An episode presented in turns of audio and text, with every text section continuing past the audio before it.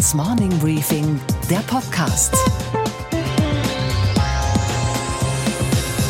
Einen schönen guten Morgen allerseits. Mein Name ist Gabor Steingart und wir starten jetzt gemeinsam in diese neue Woche. Heute ist Montag, der 20. Mai.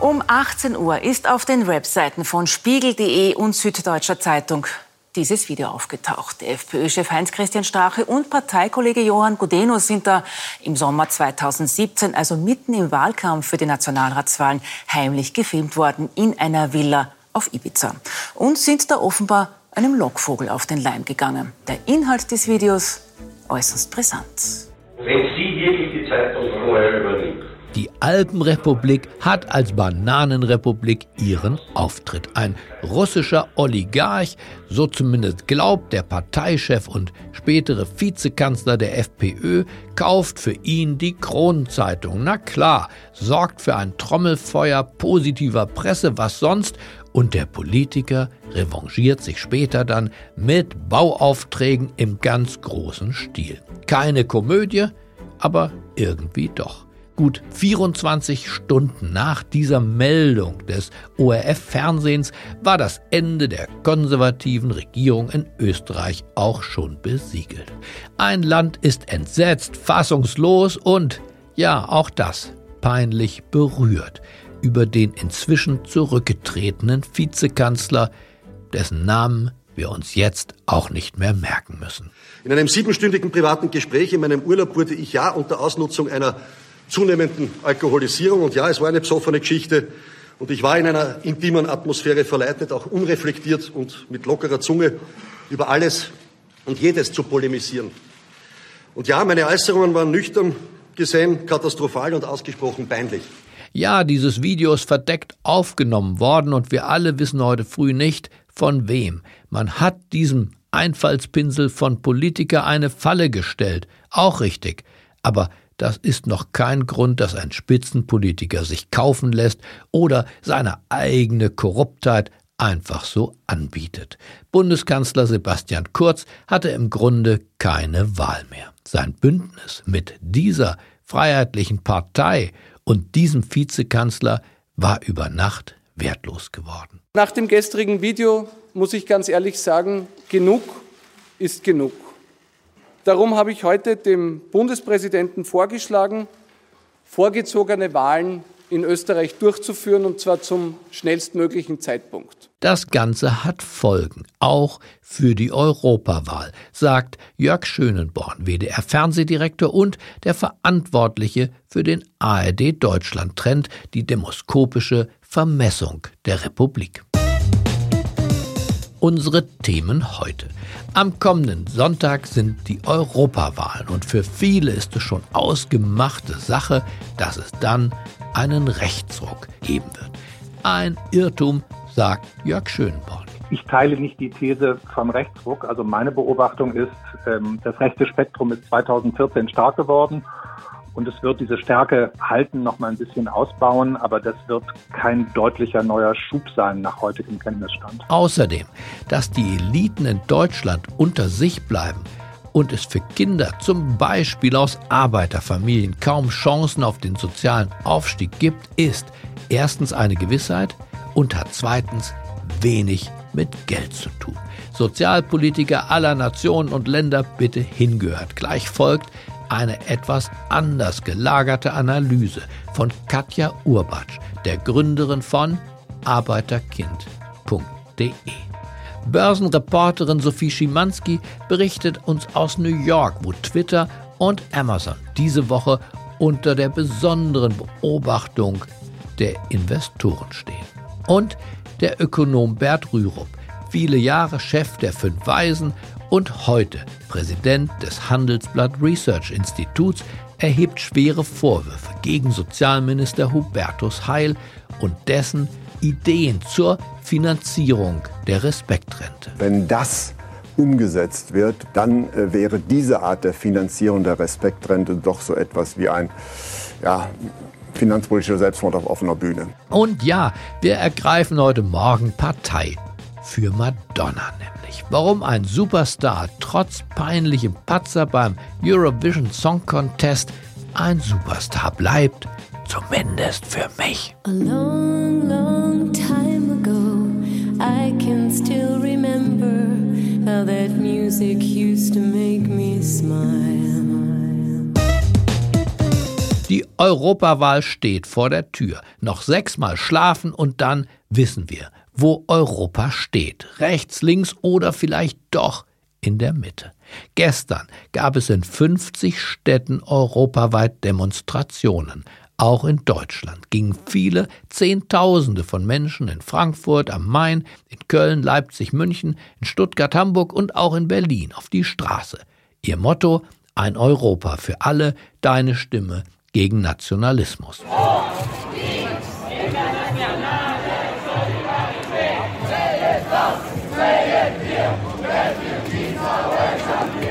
Und auch bei Anne Will, wo die Spitzenkandidaten von SPD, Union, Grünen und AfD eingeladen waren, ging es zur Sache. Wer diese politischen Parteien unterstützt, zerstört die Wohlstandsgrundlage Deutschlands, zerstört die Tatsache, dass wir in einem freien und offenen Europa leben dürfen und die Perspektive, dass wir in der Zukunft in der Welt da draußen irgendeine Rolle spielen. Das geht nur, wenn dieses Europa zusammenhält. Aber droht denn wirklich der große Schwenk nach rechts, wie so viele glauben, oder uns zumindest glauben machen wollen? Was denkt der Kopf und was fühlt die Seele der Wählerinnen und Wähler hier in Deutschland? Das bespreche ich jetzt gleich mit dem Mann, der es wissen muss. WDR-Fernsehdirektor Jörg Schönenborn. Der führt nämlich das Demoskopenteam, das den ARD-Deutschland-Trend erstellt. Einen schönen guten Morgen, Jörg Schönenborn. Ja, guten Morgen, Herr Steingart.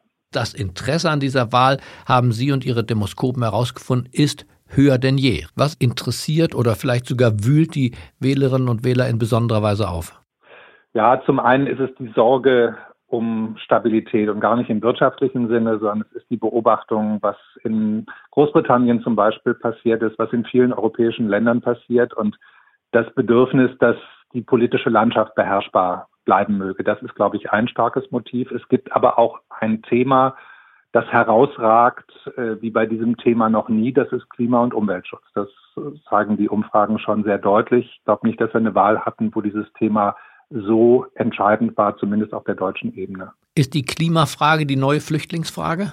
Ja, also äh, wenn Sie davon ausgehen, dass die Flüchtlingsfrage ein Thema war, das nie die ganze Bevölkerung, sondern vielleicht die knappe Hälfte bewegt hat, dann ist das vom Volumen her vergleichbar. Das ist jetzt auch ein Thema, wo eine knappe Hälfte sagt, das hat für mich ganz wahlentscheidende Bedeutung.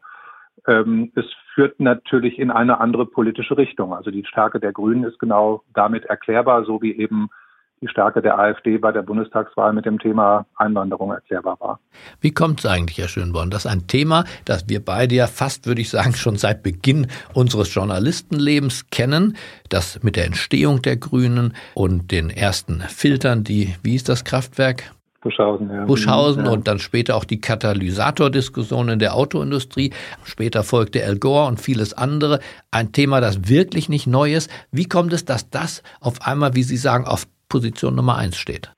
Naja, die Älteren von uns erinnern sich an solche Dinge wie Smog-Alarm äh, und wissen noch, wie Autos früher gerochen haben. Äh, die Erfahrung der letzten Jahre war ja, dass die Luft sauberer, das Wasser sauberer wurde. Insofern schienen ja große Teile der Umweltfrage gelöst. Und sie hat uns eben über das Klima eingeholt. Und auch wenn wir nicht wissen, äh, welcher Anteil des heißen Sommers jetzt wirklich auf Klimawandel zurückgeht, äh, wir spüren ja alle, das Wetter ist anders, ähm, die Stürme sind stärker, die Schäden sind größer, das Wasser steigt höher. Und insofern ist es schwerer, die Augen zu verschließen. Und es ist auch nicht so leicht zu lösen wie bei den Kraftwerken. Also Filter aufsetzen reicht nicht. Auch das spüren, glaube ich, die meisten Menschen. Und vielleicht die politischen Antworten der vergangenen 20 Jahre, angefangen vom ersten Umweltminister Wallmann bis heute, haben ja offenbar zur Heilung dieses Themas nichts beitragen können. Es hat sich verschoben. Also äh, die ursprüngliche Umweltdebatte war eine andere. Das war eine über Waldsterben und ähm, über schlechte Luft in den Städten, die, wo man die Wäsche nicht raushängen konnte und in bestimmten Tagen die Hand nicht vor Augen sehen konnte. Da muss man ja sagen, das hat sich ja in der Tat geändert. Diese Probleme sind bei uns gelöst. Ähm, das Klimaproblem war aber lange nicht sichtbar. Auch darüber wird seit Jahrzehnten gesprochen, aber die Erderwärmung war eben etwas Künstliches bis wir es jetzt eben auch bei uns spüren. Dann muss man eben auch sehen, ähm, da sind wir wieder beim Thema Europa, es ist eben denen, die sich damit beschäftigen, klar, das kann keine Bundesregierung für sich alleine regeln, sondern dazu braucht es internationale Zusammenschlüsse. Gleichzeitig erwarten wir bei der Europawahl eher erneut einen Ruck der Rechtspopulisten. Viele gehen davon aus, dass sie ordentlich zulegen werden. Wie passt das zu unserer bisherigen Analyse, dass das Flüchtlingsthema eher im Abwind begriffen, die Klimafrage im Aufwind und trotzdem Rechtspopulisten womöglich als Sieger hervorgehen werden? Ja, ich glaube, das ist ein Narrativ der politischen Wettbewerber in der Mitte. Also ähm, das ist ja zunächst mal eine These, die der näheren Überprüfung bedarf. Die deutsche AfD zum Beispiel äh, wird nach jetzigem Erwartungsstand nicht das Ergebnis der Bundestagswahl erreichen. Ähm, und auch in anderen Ländern ist es ja so, dass der große Schub der politischen Rechten 2014 stattgefunden hat. Ähm, wahrscheinlich wird im Europäischen Parlament der größte Sieger nach Mandaten die liberale Fraktion sein, was viel mit Macron zu tun hat. Und wenn man sich dieses sehr vielgliedrige rechte Spektrum anguckt, dann gibt es ehrlicherweise eine Partei, die da richtig für Mandatszuwachs sorgt. Das ist die Lega Nord in Italien. Das ist, glaube ich, schon ein Sonderfall der politischen Entwicklung. Also insofern, ich teile nicht die These vom Rechtsruck. Also meine Beobachtung ist, ähm, das rechte Spektrum ist 2014 stark geworden und es wird diese Stärke halten, noch mal ein bisschen ausbauen, aber das wird kein deutlicher neuer Schub sein nach heutigem Kenntnisstand. Aber das ist eine sehr interessante und für mich tatsächlich auch überraschende Erkenntnis. Das ist auch das, was die Feldforschung der Demoskopie, die Sie ja anleiten, für den Deutschlandtrend der ARD Ihnen zurückspiegelt, dass der Rechtsruck im Wesentlichen eine Erzählung in Wahlkampfzeiten ist, aber nichts, was sich womöglich am Wahltag materialisiert. Naja, wenn Sie sich die die Umfragen auf Bundesebene angucken, dann pendelt die AfD zwischen 10 und 12 Prozent und ähm, bei der Bundestagswahl war sie in der Größenordnung von 13. Also das ist jetzt kein Ruck mehr. Auch in Hessen und Bayern hat sie ja zum Beispiel ihre Bundestagswahlergebnisse bei den Landtagswahlen nicht wiederholt. Und was ich schon sehe, ist ähm, eine, eine unterschiedliche Entwicklung in Ost- und Westdeutschland. Und ich werde schon sehr gespannt am nächsten Sonntag darauf gucken, ob die AfD in Ostdeutschland zum ersten Mal stärkste Partei ist. Ähm, das wird dann allerdings vermutlich weniger mit ihren Zuwächsen zu tun haben, als damit, dass zum Beispiel die CDU weiter an die Grünen verlieren könnte. Also die Grünen werden ja auch im Osten stärker. Ähm, so, also insofern, ich tue mich immer sehr schwer, von einem Ruck zu reden, weil das für mich eine spürbare äh, Veränderung, eine deutliche Entwicklung ist. Und die AfD bewegt sich bestenfalls seitwärts, aber natürlich auf einem ordentlichen Niveau. Das kann man nicht leugnen. Jetzt haben wir außergewöhnliche eruptive Vorgänge in unserem Nachbarland Österreich, wo die FPÖ ja sich jetzt einer Korruptionsaffäre, wenn man so sagen will, gegenüber sieht und es zu Neuwahlen kommen wird, weil dieser ohnehin schon schwierige rechtspopulistische Partner dem Bundeskanzler dort nicht mehr genehm ist und nicht mehr genehm sein kann nach den Vorfällen. Wie wirkt sich das auf die Stimmung in Deutschland aus? Ja, das ist schwer vorherzusagen, zwei Tage nachdem dieses äh, oder zweieinhalb Tage nachdem dieses Video publik wurde. Ganz sicher wird es der AfD natürlich keinen Rückenwind geben und ähm, Herr Meuthen versucht sich ja bestmöglich zu distanzieren, indem er sagt, das ist eine singuläre Angelegenheit. Man muss sich, glaube ich, nochmal klar machen, was die Hauptmotivation der AfD-Wählerinnen und Wähler ist. Bei allen Landtagswahlen, bei der Bundestagswahl war. Der größte Teil von denen möchte den anderen Parteien einfach einen mitgeben, möchte ein Zeichen setzen, möchte Proteste ausdrücken. Ähm, diese Motivation ist relativ unabhängig davon, wofür die AfD steht, wie sie mit Parteispenden umgeht, wie sie sich zur FPÖ verhält. Ähm, insofern äh, bin ich mal sehr gespannt. Ich bin nicht sicher, ob das wirklich zu spürbaren Einbußen führt. Sicherlich macht es die AfD nicht attraktiver, aber ähm, die andere Entwicklung wird in Österreich sein, die wird ja auch auf Europa auswirken. Äh, natürlich hat die FPÖ als Regierungspartei da jetzt ein ganz anderes Problem. SPD und CDU machen ja jede für sich den Fortbestand der großen Koalition in Berlin davon abhängig, auch wenn das nur unterschwellig geäußert wird von dem, was bei der Europawahl mit Ihnen passiert. Rechnen Sie da mit eruptiven Entwicklungen bei der SPD oder bei der Christdemokratischen Partei? Ja, man muss sich die innere Stabilität der Gruppen angucken. Ich glaube, dass sich für die Union die Rationalität nicht verändert. Ähm, sie muss eine Möglichkeit suchen, den Machtübergang zu schaffen. Sie muss eine Möglichkeit suchen, dass eine Nachfolgerin für Frau Merkel gewählt wird. Ähm, dazu wird die SPD kaum bereit sein. Und äh, da ist dann die Frage, ob man einen anderen Partner dafür findet, ob das Neuwahlen braucht. Bei der SPD lohnt es, glaube ich, schon nochmal auch nach Bremen zu gucken, äh, wo ja die Chance für die CDU besteht, erstmals stärkste Partei zu werden. Wenn das einherginge mit einer SPD, die auf Bundesebene erstmals nur Nummer drei hinter den Grünen wäre, ähm, dann ist die innere Stabilität ja noch mehr angegriffen. Dann wage ich da keine Voraussagen. Würden die Deutschen einen Kanzlerwechsel inmitten der Legislatur und die Kanzlerwerdung von Frau Kramp-Karrenbauer gutieren oder würden Sie das eher als für die Demokratie ein, naja, merkwürdiges Unterfangen, weil der Bürger nicht nochmal neu gefragt wurde, empfinden?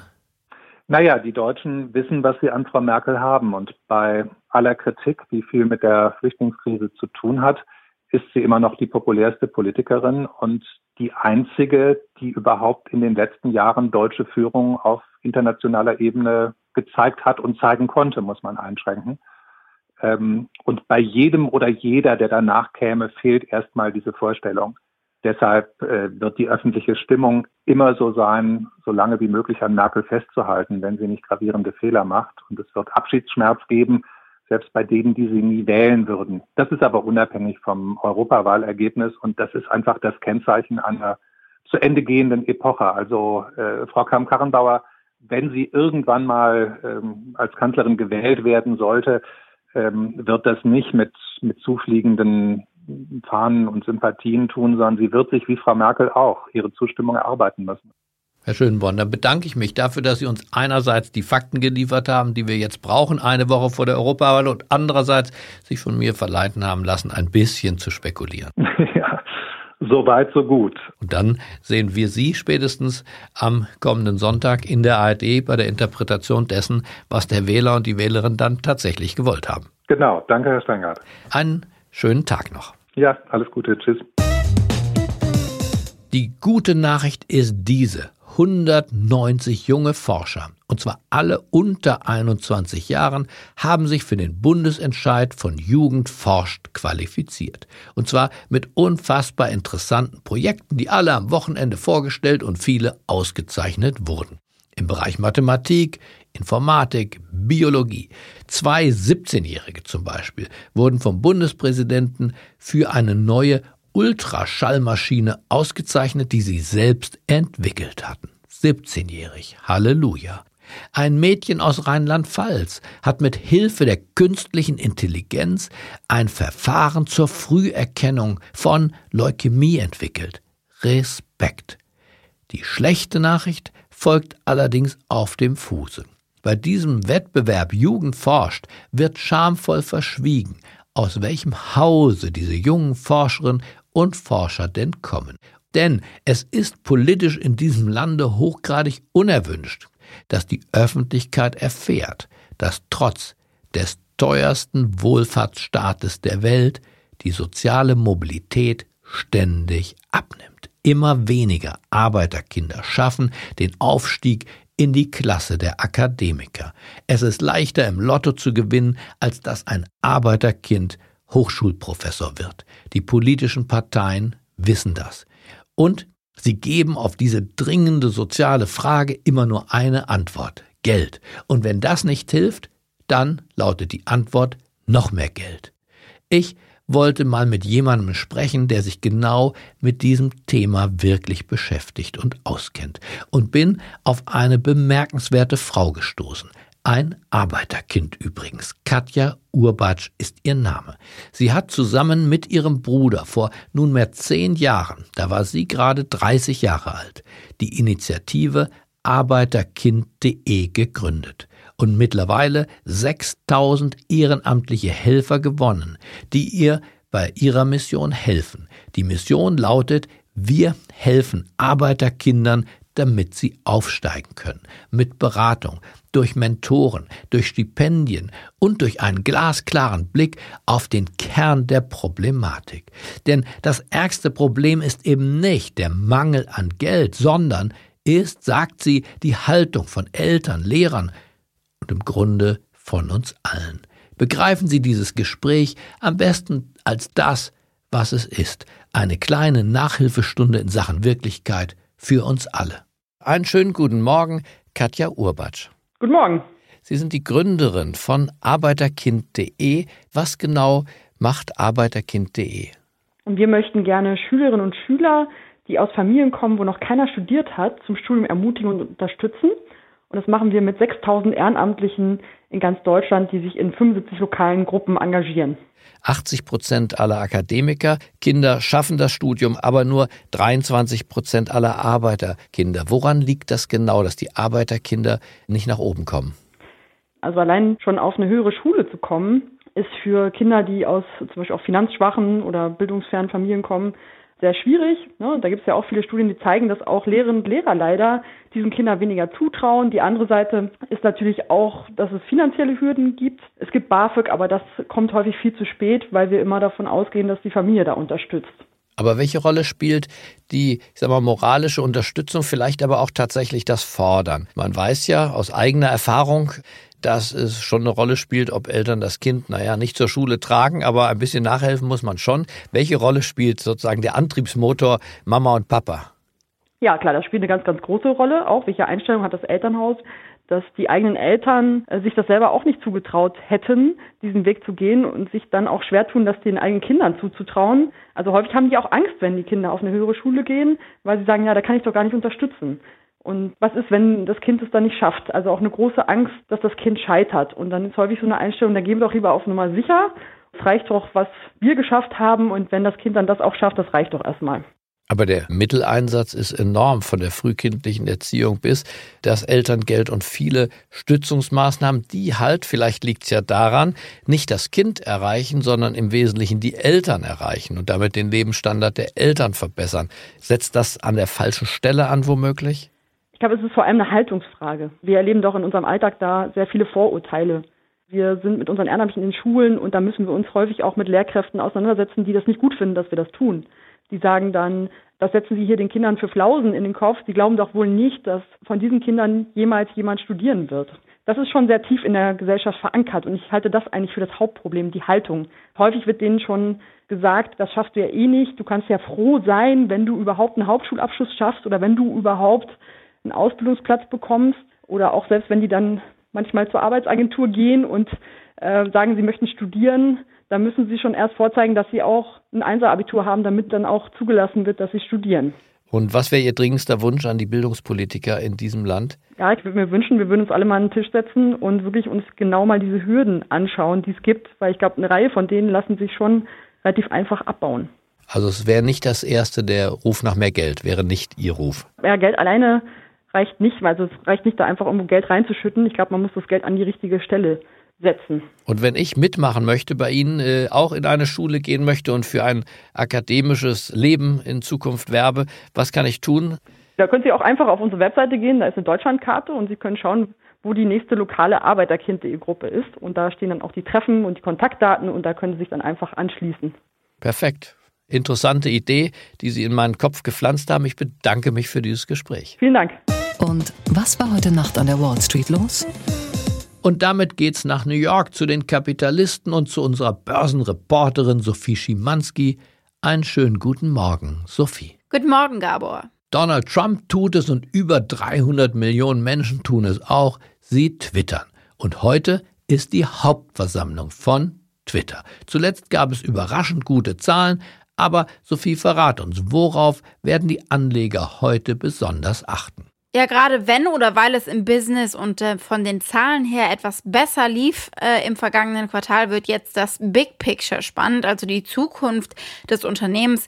Wie kann Jack Dorseys Unternehmen mit Hetze und Hass umgehen auf der Plattform? Denn wie die Konkurrenz, die große Konkurrenz wie Facebook, macht Twitter sein Geld mit Werbekunden und die nehmen natürlich die Beine in die Hand, wenn eine Plattform ihre Inhalte nicht im Griff hat.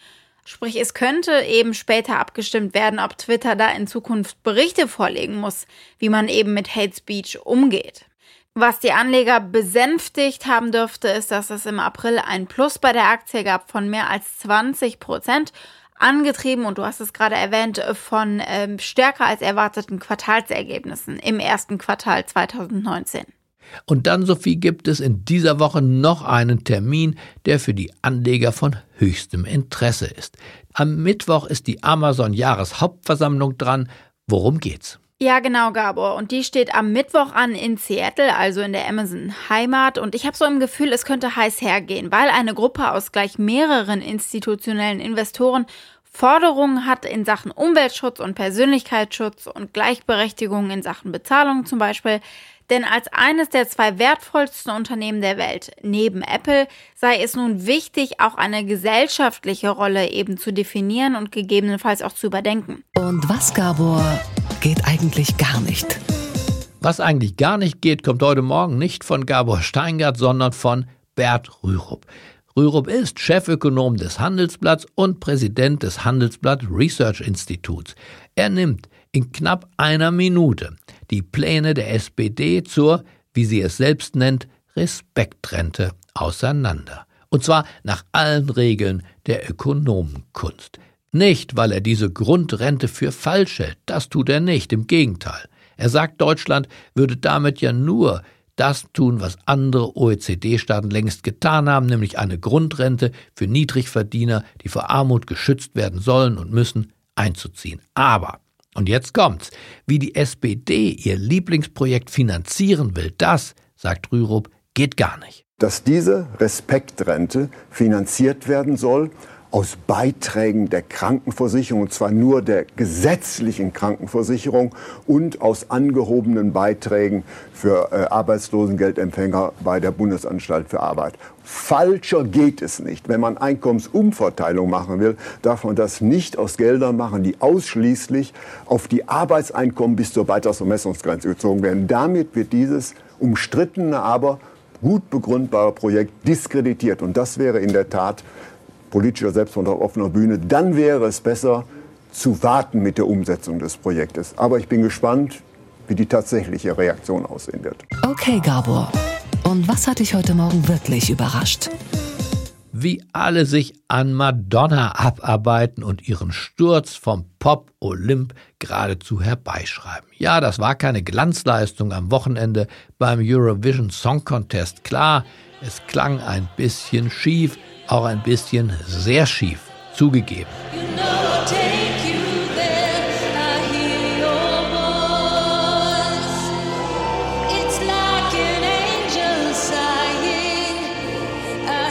Aber einen schlechten Tag kann jeder doch mal haben und vielleicht wäre die Playback-Taste in diesem Fall besser gewesen. Aber Madonna bleibt die heilige Maria der Popmusik. An die 400 Millionen Schallplatten hat Madonna bis heute verkauft, obwohl es ja gar keine Schallplatten mehr gibt. Sie ist damit eine der erfolgreichsten Musikerinnen aller Zeiten.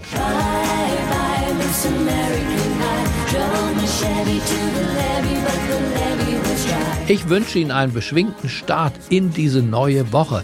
Bleiben Sie mir gewogen. Es grüßt Sie. Auf das Allerherzlichste, Ihr Gabor Steingart.